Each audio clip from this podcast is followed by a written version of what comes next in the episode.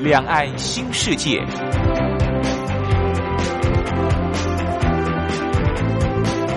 这是一个让您打开视野、胸怀两岸、放眼全球的云端世界。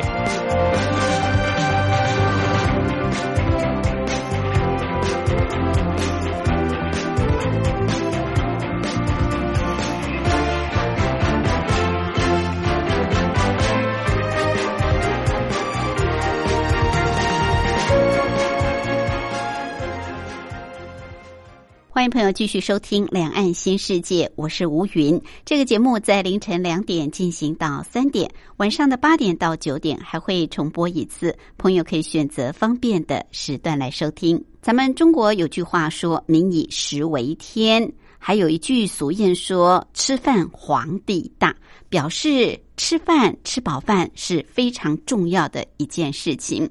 过去在农业社会，温饱是最基本的需求。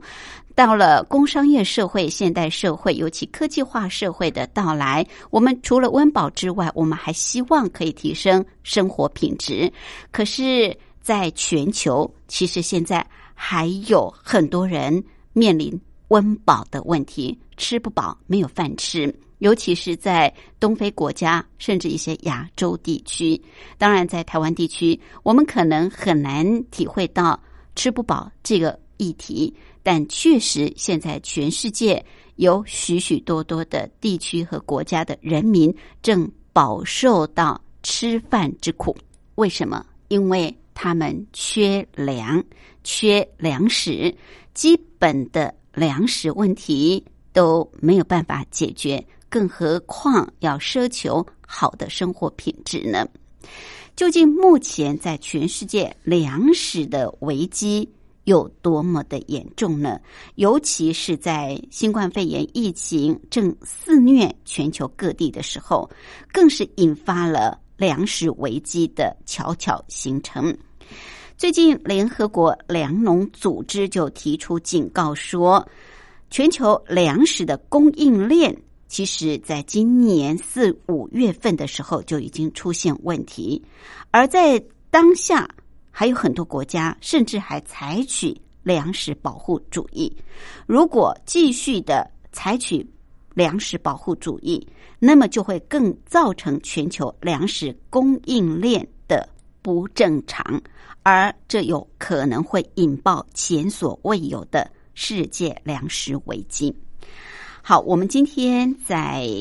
单元当中就特别邀请国立政治大学外交系李明教授。李教授是美国维吉尼亚大学国际关系博士，曾经担任过外交系系主任、国际事务学院院长，现在是政治大学外交系的专任教授，来跟我们谈一谈全球的粮食危机。当然，可能我们必须要了解究竟粮食危机。会对国家或全世界的安全带来什么样的影响？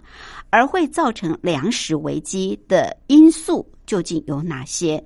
现在面临这么危机的时候，究竟有没有能够来解决、化解这场危机的一些办法呢？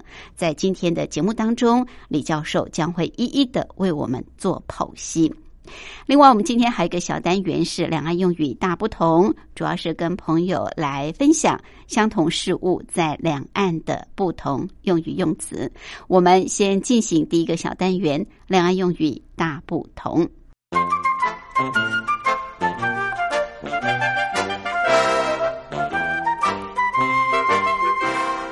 两岸用语大不同。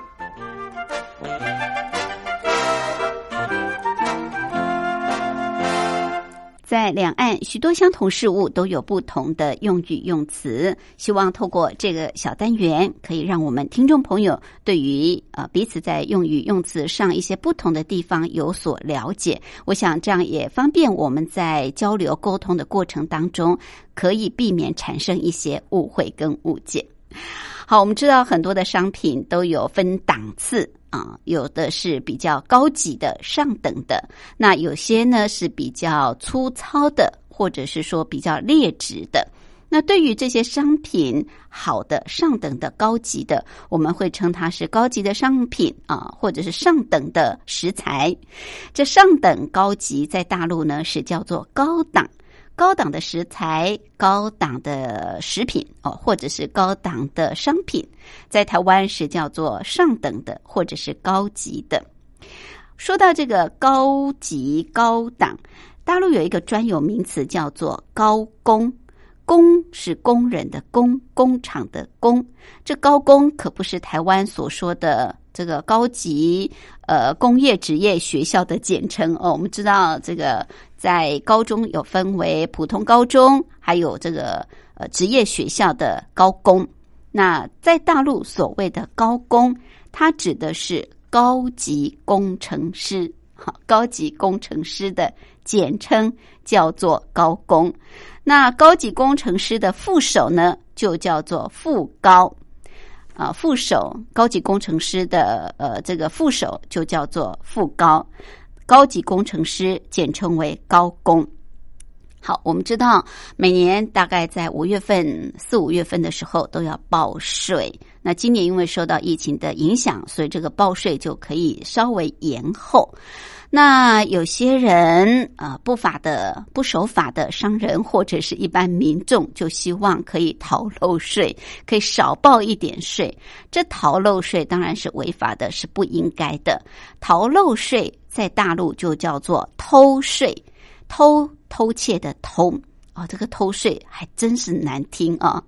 逃漏税，哎，其实也不好听，但是说到偷税，就好像小偷一般，其实小。偷呃，就是逃漏税，其实也等于是如此嘛。台湾叫做逃漏税，大陆叫做偷税啊。这是两岸一些用语用词不一样的地方，跟朋友分享。好，我们来安排一首好听的歌曲，就进入今天的主题单元。梁静茹所带来《慢慢来比较快》。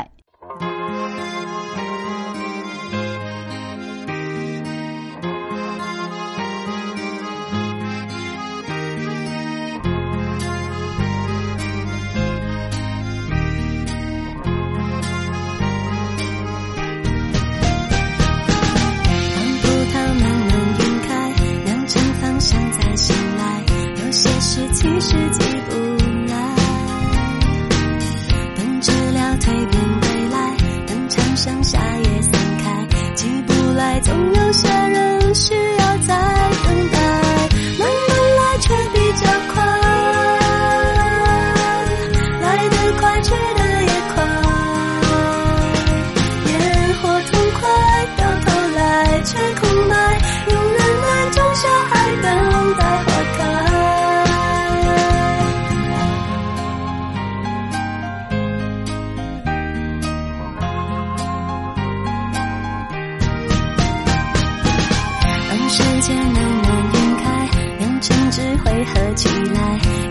是几世纪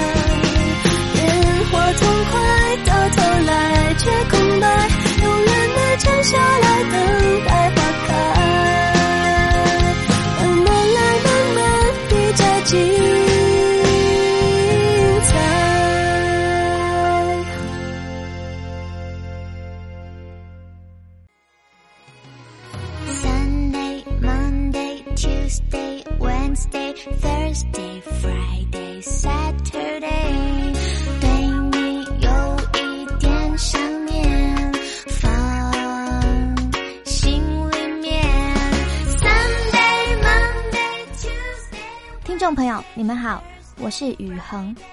深呼吸，你会发现 everything's fine。收听光华之声的节目，你也可以找到 happy day 的理由。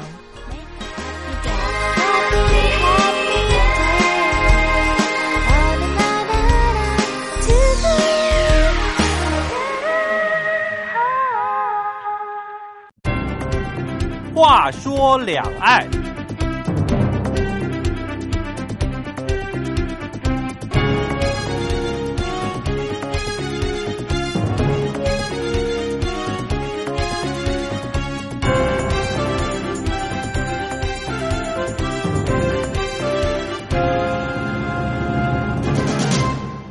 新冠肺炎疫情正肆虐全球各地，除了造成大量病患的伤亡，各国因为疫情生产停滞，也引发失业和经济衰退，至今仍然承受着巨大的经济损失。而除此之外，全球各地的人力短缺和物流受阻，国际经济专家十分担心一场粮食危机正在悄悄的形成。联合国粮农组织提出警告，指出全球粮食供应链恐怕在今年的四五月间就已经出现问题，并且呼吁各国不要在这个时候采取粮食保护主义。粮农组织说明，除非各国立刻采取对策，保护全球最弱势的国家或族群，维持全球粮食供应链的正常运作，否则将会引爆前所未有的世界粮食危机。虽然现阶段全球各地粮食供应还算充足，但是粮农组织担心肉类以及蔬果等价格较高的商品会开始涨价。知名的美国惠誉咨询公司就认为，以开发市场大多在人烟稀少地区的大型农场生产谷物，人力较不容易受到病毒的感染。反观棕榈油以及肉品加工这类劳力密集的产业，感染风险比较高，很可能会暂时停摆。倘若爆发囤积或者是限制交易行为，粮食危机风险将会急速提升。粮食需要进口的国家，像是中东地区和中日韩等国，会受到重大的冲击。即使各地粮食尚可供应，但是各国为了保护自己的利益而采取保护主义，仍然可能刺激粮食价格上涨。像是越南就已经禁止稻米出口。俄罗斯也禁止去壳谷物出口，哈萨克限制出口的农产品，更包括小麦、面粉、荞麦、砂糖、葵花籽油等等，已经造成市场的紧张，并且影响未来的全球粮食安全。我们今天就特别邀请国立政治大学外交系。李明教授到节目中跟我们来谈一谈全球粮食危机出现的情况以及未来的前景。李教授是美国维吉尼亚大学国际关系博士，曾经担任过外交系系主任、国际事务学院院长，现在是政治大学外交系专任教授。李教授好，主持人好，各位亲爱的朋友们，大家好。谈到这个粮食危机啊，到底它是什么样的一个概念？我们说，粮食安全一直以来都是各国的安全保障首要的任务，而且也常常说“民以食为天”。那到底粮食跟国家的安全有什么样的关联呢？教授？呃，当然了，粮食安全呢，这个是每一个国家必须要来努力达成的目标啊，因为真的是“民以食为天”。我们知道啊，如果一个国家它粮食不够，或者粮食受到的这个阻碍啊，不能够及时的运到各地去。去啊，使他的民众能够吃饱啊！当然，这个就是说，我们讲了，就是饿肚子啊。那饿肚子的话，什么都不能做了哈，也没有，也没办法生产，而且也没办法护卫他的国家啊。就呃，国防呃会受到严重的威胁。所以，全世界无论是什么时候啊，哪个国家都会在任何时候都会确保它的粮食安全啊，它的这个民众的温饱的问题一定要好好解决。我们也都知道，过去啊，很多种说法啊，这个兵。兵源未发啊，粮草先行啊，就是你军队还没打仗以前呢，你都要先把粮草准备好啊。人要吃啊，这个马匹也需要粮草，所以啊，足够的粮食供应啊，才是呃确保一个国家安全的首要的任务啊。在过去的呃多年，嗯，我们可以看到，呃，战争的胜败啊，或者国家的安全与否，都是看啊粮食安全。如果粮食照顾不到安全的话，那当然就是所谓的粮食危机。粮食危机啊，是大家闻之而色变的啊。啊，在两次世界大战的时候啊，德国为了要迫使英国就范呢，他用这个呃潜水艇啊来封锁英国从海外输送的粮食进口啊，所以英国受到很大的打击啊。这个是历史上我们都知道这个事情啊。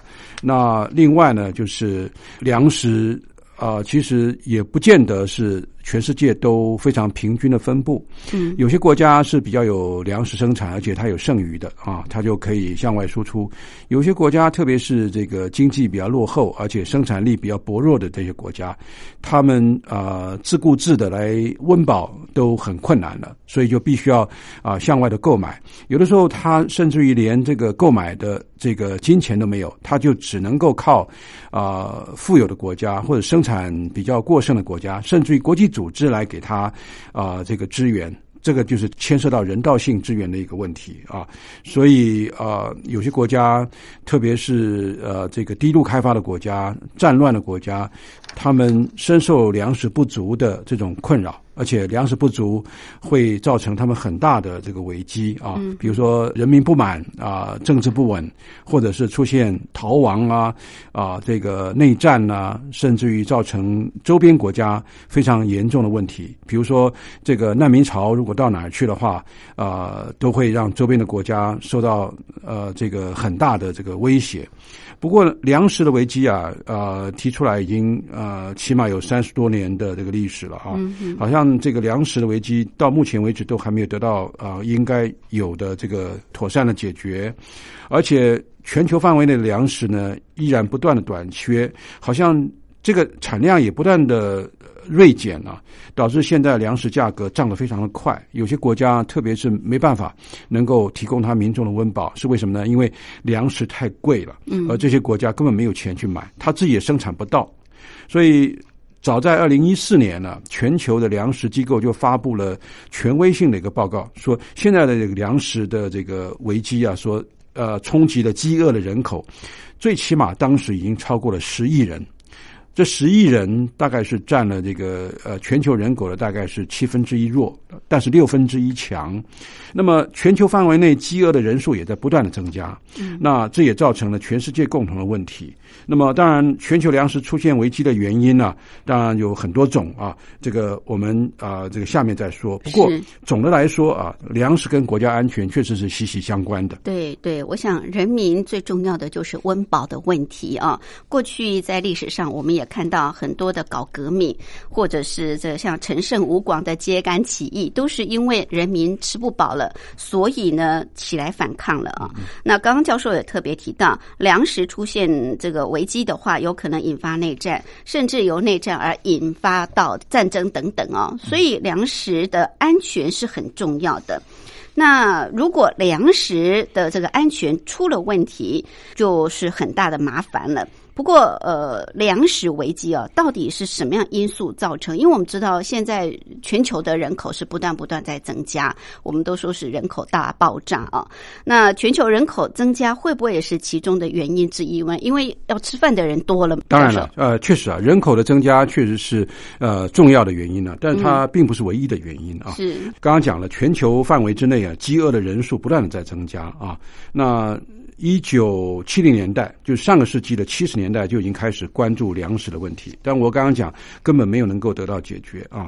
那存在的很大的问题，尤其是非洲撒哈拉沙漠以南的地区跟这个西亚的地区，在各种自然灾害的冲击之下，粮食依然是非常的紧张啊。那当然，人口刚才讲了，已经现在突破了七十亿，而科学家预计在未来的四五十年之后，这个数字呢有可能直接达到九十亿乃。至于突破到一百亿，人口不断增长了，而且呃，这个饮食结构也在发生啊巨大的这个变化。富裕的国家是啊很多粮食，但是他们也浪费了很多。总的来说啊，穷困的国家，他们就没办法能能够得到这个啊温饱啊。其实他们有很多一部分的人都是啊受到非常严重的粮食的这个缺少、粮荒，甚至于营养不足的这个问题。粮食的分配主要我刚刚讲了，也是分配不平均了啊啊，并不是所有地方都有啊差不多啊这个同等这个需要量的这个粮食，尤其是一些贫穷的国家，它差距是很大的啊。看看这个全球分配的话啊，如果平均分配给这个全世界每一个人的话，应该是够。但是问题在于这个分配的问题，还有输送的问题，都出现了那么一些啊想象不到的这个难处啊。粮食的这个缺乏啊，呃，有几个非常重要的问题。刚刚讲了人口的增加，当然是一个问题啊，但是还有一些像偶然的一些因素，像这个全球金融危机的爆发跟这个战争突然的爆发，可能会对世界粮食安全的投入跟市场交易，乃至于未来的走向，都产生了明显的负面的影响。而这个影响呢是有长期性的跟深入性的啊。另外还有就是我们大家都知道的气候的因素啊。那雨量偏少会影响到这个粮食的安全，而旱灾呃时常在各个地方都发生，因为旱灾而出现限水啊。那联合国的这个二零一五年的报告就就在说了，气候变迁威胁全球粮食的基因多样性，让这个全球的这个粮食都会有系统的减少啊。温度变高，气候更多变的，就是我们所说的这个温室效应跟极端气候出现，让我们知道这个实用性的动植物的需求更快速的生物适应能力啊就缺乏了，而且他们很快都就是受到这个呃减产的这个威胁啊，或者是你明明有那么好的这个土壤，有那么好的这个气候，突然间也都造成了当地人这个受到粮荒。的威胁，嗯，呃，再其次就是空气的因素，空气污染，空气污染也会减少生产跟这个食品的质量，啊，臭氧层被破坏了，也会影响温室气体的排放，空气也会受到影响等等，就会使得粮食那么不安全。还有呢，经济的因素啊，全球的这个粮食刚才说了啊，是不平均的。我们常常讲说不患寡而患不均，那现在全球饥饿的人口当中有百分之九十八。是，呃，生活在开发中的国家，那么显示说，这个 GDP 啊，也就是国内生产毛额是越低的国家，他们的这个饥饿的人就越多，而且呢，啊，这些人大部分都是儿童跟妇女。他们尤其是啊，面对这个粮食减产或者是粮食不足的这个威胁，看样子啊，这在非洲啊，营养不良的比重最高。嗯，那其次是南亚啊，包括印度跟巴基斯坦啊，那个还有就是某些拉丁美洲的国家，他们都受到非常严重的粮食不足或者粮食危机的威胁。是。好，所以造成粮食危机的因素哦，其实是相当广泛的啊。那到底目前全球的粮食危机严重到什么样的程度？联合国下属机构世界粮食计划署最近还发布了一份报告，表示说，因为受到新冠肺炎疫情的影响，有可能会出现人类史上的大饥荒。这真的是令我们闻之色变啊！那有关这个部分，我们待会儿进一步来请教李教授。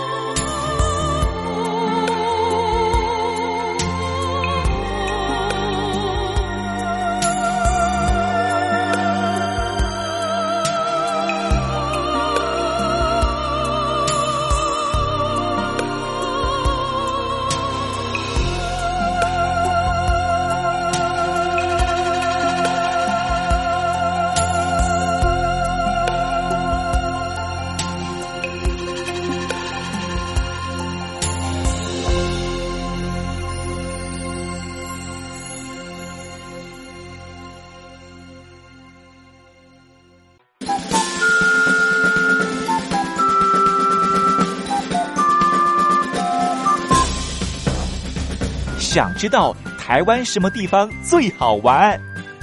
想知道台湾什么美食最好吃？想知道两岸发生了什么大事吗？您想要的我们都有。收听光华之声，丰富您的人生。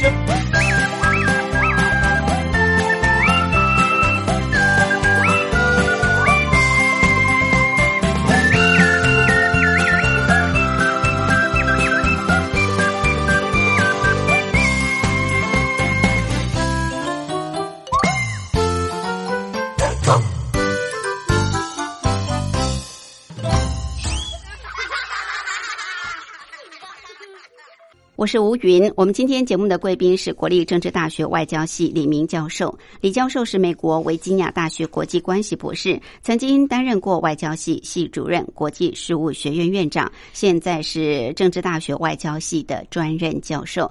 李教授特别针对全球粮食危机引发全球关注这个议题，今天来跟我们做分析跟探讨。刚刚也谈到。粮食危机其实早在三十多年前就已经提出了啊，就是希望大家能够去重视。但是好像三十多年来这个问题一直还存在。今年啊，应该说是去年底。哦，或者说今年初，因为受到新冠肺炎疫情的这个肆虐，更是引发大家对于粮食危机可能已经更加的严重哦。受到这波疫情的冲击会更严重。那甚至联合国还提出呼吁，叫大家不要采取保护主义啊，否则恐怕会引爆前所未有的世界粮食危机。究竟目前粮食危机的情况有多严重呢？过去出现很多的这个粮食涨价。是不是也助长了粮食危机的恶化？教授，呃，当然，呃，粮食涨价是因为不够了嘛，还有就是大家争相去抢购粮食啊。是。那有一些有一些先进的已开发国家，那当然就是呃这些生活富庶啦，但是也是奢侈浪费啊，他们就呃这个消耗了一些不必要的那个大量的这个粮食。相较之下呢，开发中的国家或者是低度开发的国家，就啊普遍的缺乏粮食，而且他们也。呃，相当的无助啊，也没有金钱能够买得到。所以呢，他们就仰赖啊许多的这个国际组织给他们适时的救援。可是这种救援呢都很难，特别是刚才主持人讲这个新冠肺炎一旦发生以后，刚才也都提到了，某些国家啊都啊出现了所谓的这个呃粮食保护主义啊，或者是粮食民族主义啊，就是只管自己啊不管别人啊。当然这也是没办法的一个事情，他们也唯有把自己的民众养饱了以后，才能够有心有余力啊，能够去照顾别的国家。嗯，刚才主持。先说，你看越南已经禁止稻米出口了，俄罗斯呢也禁止这个谷物出口了，哈萨克呢这个都是谷仓啊，呃，可是呢他们也限制农产品，包括小麦了、面粉啦、荞麦啊、砂糖啦、葵花籽油等等的出口。那这样的话，等于是原来这个世界都有普遍的这个粮食安全都受到了严重的冲击。啊，联合国一个粮食署啊，他这个最近预测，啊，如果说再不采取这个。呃，好好的措施的话，哈，在呃疫情的影响之下，二零二零年全球会面临呃粮食危机的人数啊，或许再增加一点三亿，达到了二点六五亿，就是两亿六千五百万人啊。在啊，联合国今年四月二十一号发布的粮食危机报告就说了啊，在二零一九年粮食危机的人口受到冲击的大概一点三五亿人口啊。当然，我刚才讲了，就是说。今年可能会达到二点六五亿，两亿六千五百万，这是非常庞大的个天文数字。而去年呢，二零一九年就一点三五亿，其中七千三百万人是位于非洲，大概总数的一半以上。另外呢，有四千三百万是分布在中东跟亚洲，还有呢一千八百五十万居住在拉丁美洲加勒比海的地区啊啊，这个。报告显示啊，呃，像也门啦、刚果啦、阿富汗啦、呃，委内瑞拉啦、呃，这个伊索比亚啦、啊，南苏丹啦、叙利亚啦、尼日利亚跟海地等等，这就是全球最为严重的爆发粮食危机的国家。而这些人口呢，总数达到八千八百万，占到全球饥饿人数的大概是百分之六十六。所以呢，今年四月二十一号，二十国集团就召开了紧急的农业部长视频会议啊。对疫情底下的这个粮食安全进行商讨。会后发布的这个联合声明呢，就提到了，就是说二十国集团农业部长一致同意，将会防止对粮食和农产品出口采取任何不合理的限制性的措施。而指出这些措施呢，很可能导致国际市场的价格过度的波动。换句话说，粮食涨价，涨价的不合理，让其他国家无法销售，而且并且威胁到世界相当一部分的人口。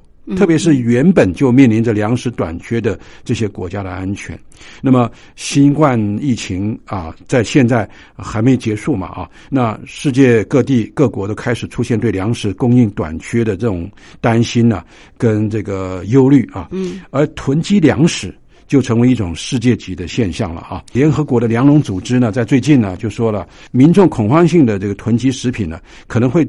加重了全球粮食供应的短缺，造成严重的影响。所以呢，这个粮食危机的恶化呢，都是由这种比如说心理上的因素，实际上的不够，还有就是粮食囤积啊这些遏制的这些因素所造成的恶性循环。嗯嗯。好，所以粮食危机的恶化有许多的因素哦。刚刚教授呃，从心理的因素、实际的状况来谈。那联合国下属机构，刚刚教授也提到，世界粮食计划署他们最近发布了一份很重要的报告。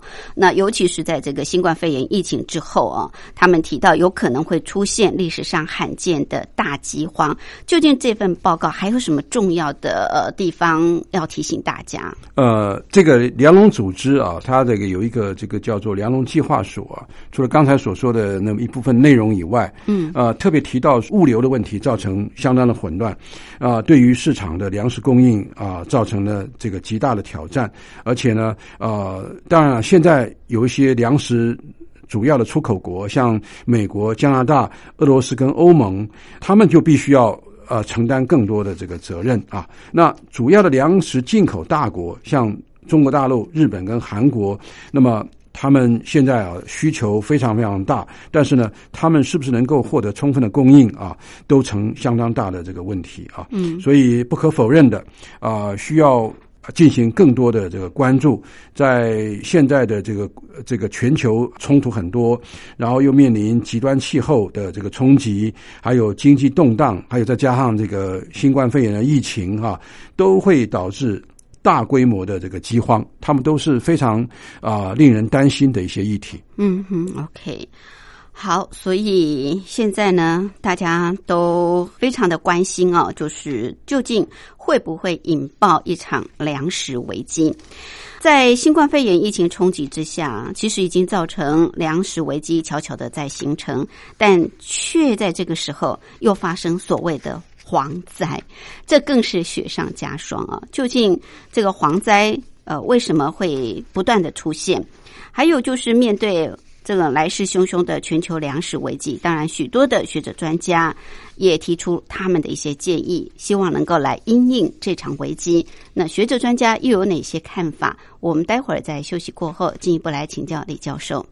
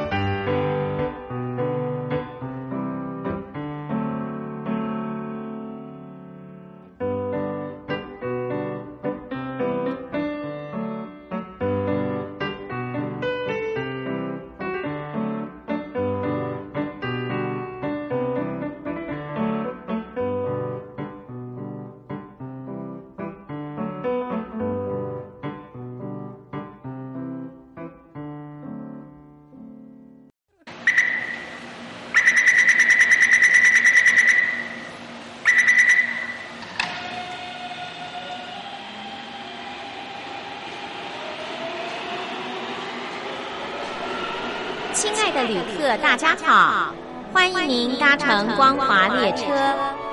我们中途的停靠点有中波七一一千赫、九八一千赫、八零一千赫、八四六千赫，以及短波九七四五千赫。希望您随时利用这些频道上车，和光华之声的朋友们一起翱翔天际。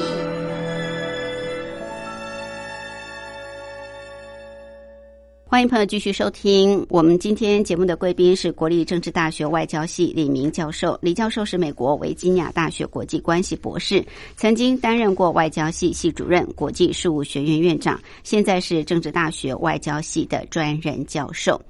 李教授今天特别针对全球粮食危机引发全球关注这个议题来跟我们做分析跟探讨。咱们中国有句话嘛，“民以食为天”，吃饭是最重要的。那经常呃，国内政局的动荡不安，国际局势的不安全，都是有很大一部分都是因为温饱的问题而形成而造成的。只要你吃不饱，你就会想要革命啊，你就会想要能够去掠夺更多的这个物资。那这如果成为全球的一个现象的话，就会引爆粮食的危机，甚至国际的安全。刚教授也跟我们做了许许多多的分析，会造成这个粮食危机的因素。那不管是人口的增加，或者是粮食的浪费，或气候因素啊、空气污染等等啊。不过有一个呃会造成粮食受伤很惨重的，就是蝗灾。这好像在咱们中国历史上也经常会发生啊，就是只要。这个蝗虫过境的话，那大概今年一定是欠丰收的啊！今年大概就没办法吃饱了。刚刚也提到，刚好新冠肺炎疫情又在这个时候肆虐全球，已经造成各地人力的短缺、物流的受阻，已经让粮食危机哦更加的扩大。刚好今年又发生这个蝗灾哦，这蝗灾又会使得粮食危机雪上加霜。这蝗灾到底怎么回事呢？呃，当然，这个蝗灾哈，令我们大家都觉得更恐怖啊。呃，因为这个粮食危机都已经非常严重了，再加上来了这样子的这个。啊，几亿只的这个蝗虫啊，这些蝗虫就变成不速之客啊。呃，小小的蝗虫竟能啊，这个让这个粮食危机更加的恶化啊。最近很严重的在东部非洲啊，呃，出现了这个蝗灾啊。他们所到之处啊，当然是把那些粮食全部咬光啊。呃，这个当然隐藏着气候变迁呢，已经对人类民生造成啊极大威胁的一个事实。呃，古代啊，我们还记得，呃，唐太宗啊，那个时候就呃有一次碰到蝗灾啊，嗯，啊，而且那个时候呃，这个蝗虫也可能是从北方过来的，所到之处啊，这个粮食一夕之间化为乌有，他觉得非常的心疼，因为呃这个老百姓已经没得吃了，然后他就很气，他就抓出一只蝗虫，就放在自己的嘴里面。那么就把它咬碎，啊，他这个愤恨的说啊，这个好好一个你的蝗虫啊，让我的人民都吃不饱，让我的老百姓都饿肚子。所以当然，这个唐太宗是历史上有名的这个贤能的国君了啊，他这样做当然是这个也赢得了大家对他的这个敬佩跟称赞了。不过现在来说的话，这个二零二零年刚开始的，在这个啊许多的地方出现新冠肺炎的啊的这个病情，大家在。呃，跟这个病情抗争的这个同时啊，在这个东非，我刚刚讲了，就是很多的国家啊，原本不富裕的粮食的资源就被蝗虫啊洗劫一空啊。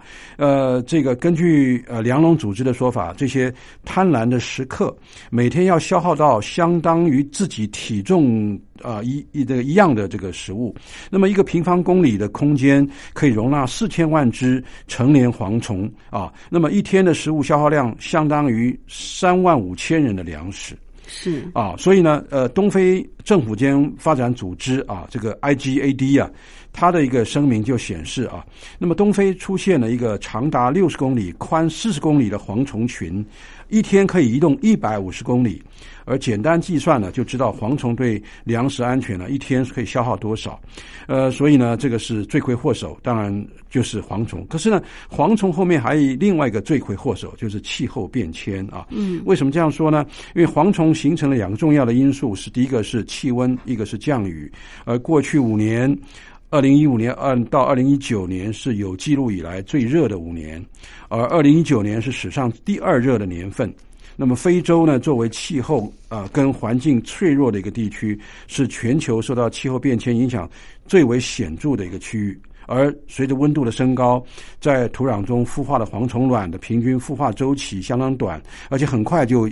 成为成虫，所以啊呃快速的这个繁殖跟生长呢，使它们能够呃快速的这个迁移跟形成重大的这个灾害。嗯，所以我们可以看这个气候变迁加剧，使得蝗虫的灾害越发的严重，造成我们更多的这个粮食受到了伤害，是呃引发这个粮食危机更加的严重。是。所以这个气候变迁真的会让蝗虫大军呢如虎添翼。刚刚教授说的这个气温升高，所以他们就很快速的成长哦，所以当然这个蝗虫就越来越多。但是这个气候变迁来势汹汹，其实这些年也很多呃国际的这个专家大家都在关心讨论。呃，除了会让蝗虫大军如虎添翼之外，是不是也会造成其他自然灾害，而使得这个粮食危机的威胁与日俱增呢？呃，确实啊，刚才讲的那个粮食危机啊，受到蝗虫更加的更大的这个冲击啊。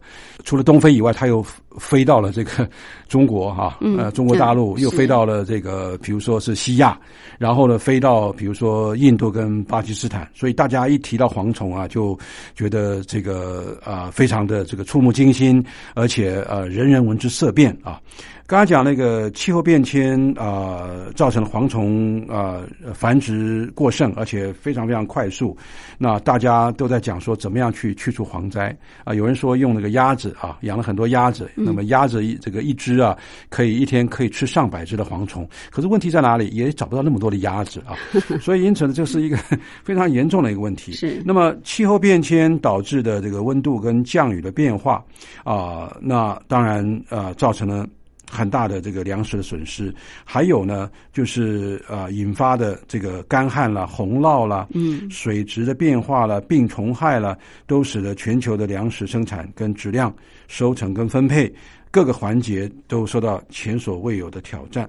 那么，根据这个气候变迁专门委员会，这个也是联合国的这个底下的一个国际组织，啊，在去年就发布一个气候变迁跟土地报告。就特别说啊，呃，全球的玉米啦、小麦啦、大豆啦，平均产量在气候变迁的影响之下，分别是减少了百分之四、百分之二跟百分之五。而且研究人员预测啊，到了二零五零年的时候，如果不采取有效的气候变迁的应应措施的话，这个全球的粮食将会下降，可能到百分之三十。嗯，这百分之三十是很难想象的一个数字，等于是差不多是三分之一了啊。嗯，所以气候变迁绝对影响我们的粮食的生产，跟粮食的安全是息息相关的啊。那么人类命运共同体实际上就是人类跟气候的一个呃那么一个共同体。嗯，人人跟他的生存环境是不可分割的。对，我们常常说，我们从这个地球，我们的母亲啊，可以呃这个予取予求的获得所有的资源。但是不要忘了，大地的反扑是非常厉害的。是没错，所以人类要好好珍惜这个唯一的地球，生存的地球。大家都会做这样的口头上的呼吁，但是要有实际的行动哦。尤其现在气候变迁太快速了。那面对来势汹汹的全球粮食危机，刚刚我们也提到联合国粮农组织，他呼吁大家哦，不要采取粮食的保护主义，因为现在已经有许多的国家为了自己的利益开始采取这个保护主义。可是粮农组织说，呃，除非各国取消这种保护的政策，来维持粮食的这个供应的正常，否则可能会引爆前所未有的粮食危机。那许多的这个学者专家也非常关心。呃，世界的这个粮食危机哦，像我们李教授也是，所以大家也都纷纷提出一些建议，希望可以来为这场危机哦做一些管控或者是减缓哦。那究竟目前呃提出哪些建议对抗这场粮食危机呢？呃，当然，这个粮食危机需要我们共同呃呃看看呃全世界将近两百个国家共同努力，同时呢也得呃这个呃有效率的，而且是有正义感的，而且是有前瞻性的这个国际组织来带领啊。那光是一个国家，少数几个国家做不到的，而且刚刚讲了那么多，就是说这个粮食的分配不平均，这个需要有粮食的相关的国际组织来带领啊，怎么样去解决这个问题？我想解决粮食危机的一些方法很多了啊，当然是人言言殊了哈，每一个人的想法不太一样，但总归来说，比如说就是要加强农产品的研究啊，呃，提升它的产量啊。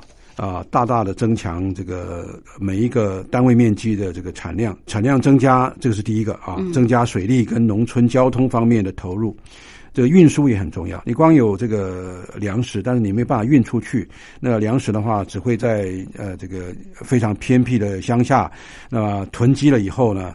它也会腐烂的哈，必须要送出去啊，用平时的价格来啊，这个应应啊，这个民众的这个需求，这个是国内的啊。那国际的话，也可以啊，这个运送超过自己的国界，能够提供不同国家的民众的这个需求，不要用这种粮食啊来这个刻意的要去做一些啊生产啊，来生产一些啊那个代替石油的一些燃料。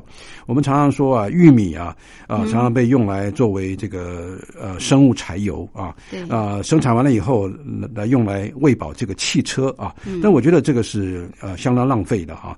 汽车固然也要紧的，但是问题是呃很多的玉米都用来生产这个柴油，来用油了。啊，点燃了这个汽油啊，让那个汽油动。但是我觉得这个是不是啊舍本逐末啊？而且让啊全世界关于关于这个玉米的这个需求短缺啊更加的严重。呃，这个是对于缓解全球粮食的危机啊是没有好的效果的啊。嗯。那第二个就是要停止囤积。呃，当前的危机代表了全球农产品市场可能会崩溃的啊。而高涨的价格啊，当然了，会推动粮食的生产。但是从另外一个角度来看啊，使得已经受到粮食危机啊肆虐的国家，他们更没有钱去买或者购买这个粮食，能够喂饱自己的民众。嗯，呃，各国出现粮食囤积的话，限制出口了。就刚刚讲了啊，印度啦、越南啦、哈萨克跟俄罗斯啊，四十几个国家都去都在采取这样的一个措施。对于单个国家来说的话，囤积。当然具有一定的政治意义了。它比如说，它限制国内的价格，然后维持国内的稳定，令这个忧心忡忡的选民安心。但是在国际上，这些做法是无疑是使得这个灾难更加的这个难以控制啊。这个就是所谓的经济利己主义，或者是保护主义，或者是民族主义，但是却伤害了全世界所有的国家，包括他自己。啊，还有就是有些粮食标飞了以后，有些国家那么就定定了补贴的指标，这个指标很高，就弄到呃这些国家啊，就是很难向外头去输送或者是去贩卖，使得更需要啊这个粮食的亚洲、非洲跟拉丁美洲，那么他们买不到这应该获得的这个粮食的这个产品啊。我刚刚想到一个比较重要的这个想法。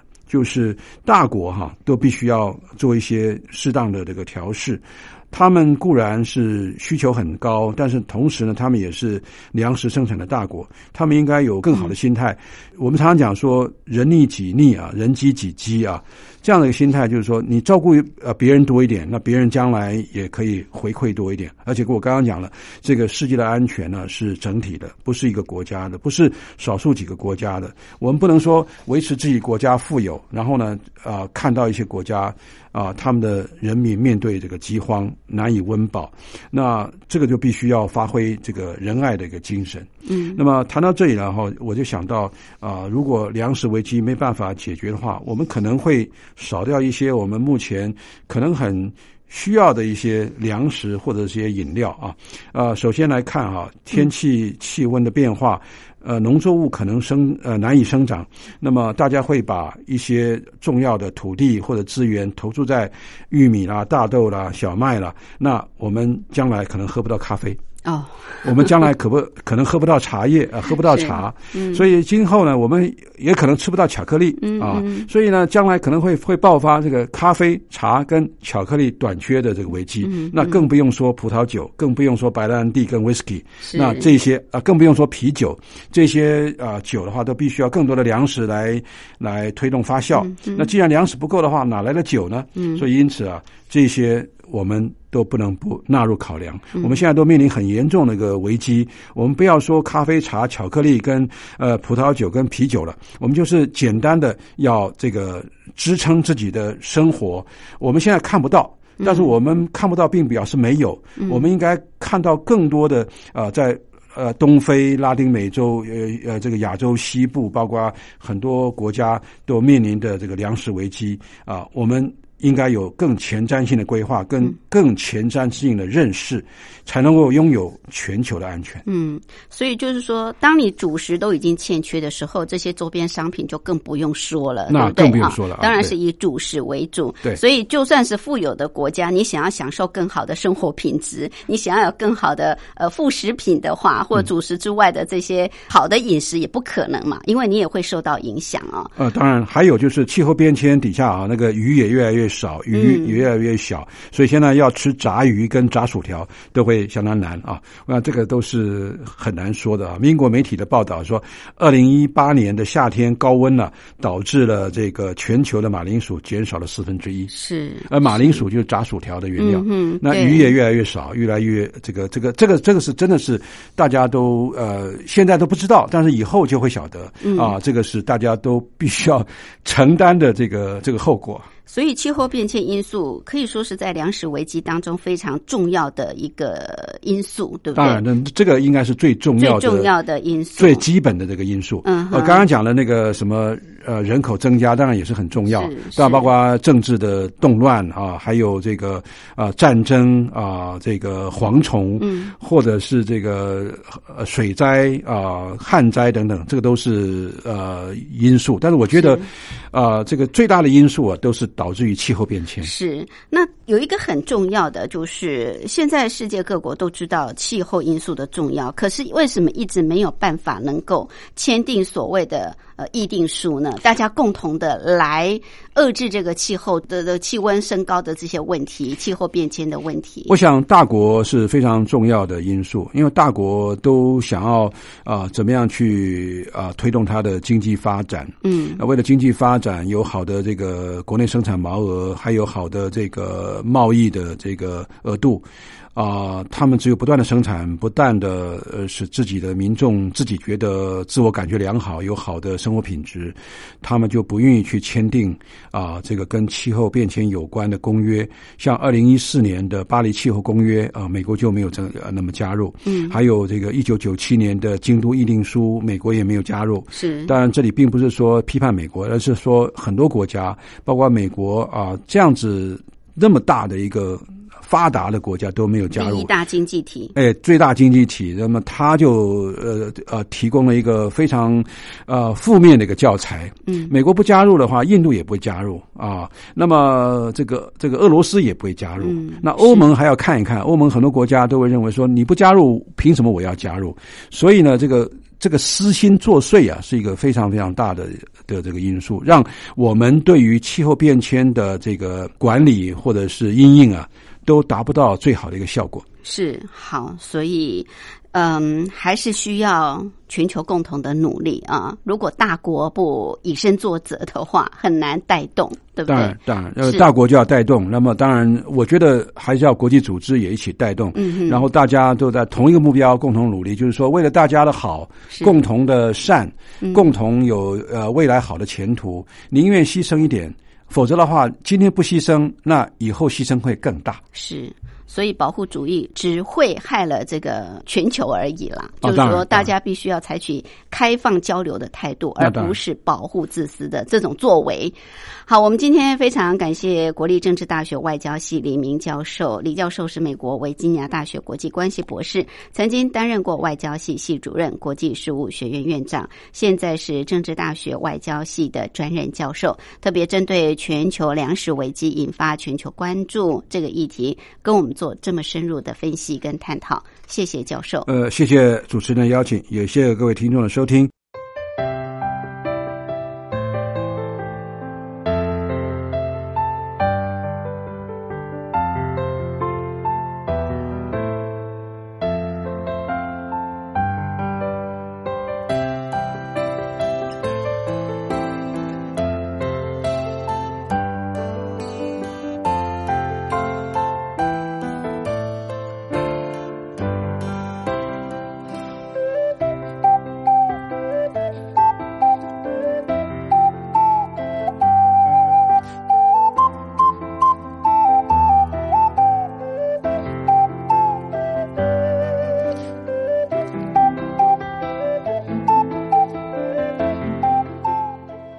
我是吴云，朋友现在收听的节目是《两岸新世界》，凌晨两点进行到三点，晚上的八点到九点还会重播一次，您可以选择方便的时段来收听。很快的节目进行到这儿也接近尾声，非常感谢朋友的相伴。有任何宝贵意见，或是要跟吴云聊聊天、谈谈心、话话家常，都欢迎您随时随地来信寄到台北邮政一七零零号信箱给吴云收就可以。口天吴天上白云的云，也可以透过电子邮件。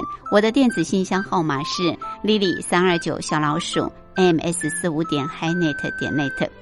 节目最后，祝福您拥有愉快的休假日。我们明天同一时间、同一频道空中再会，拜拜。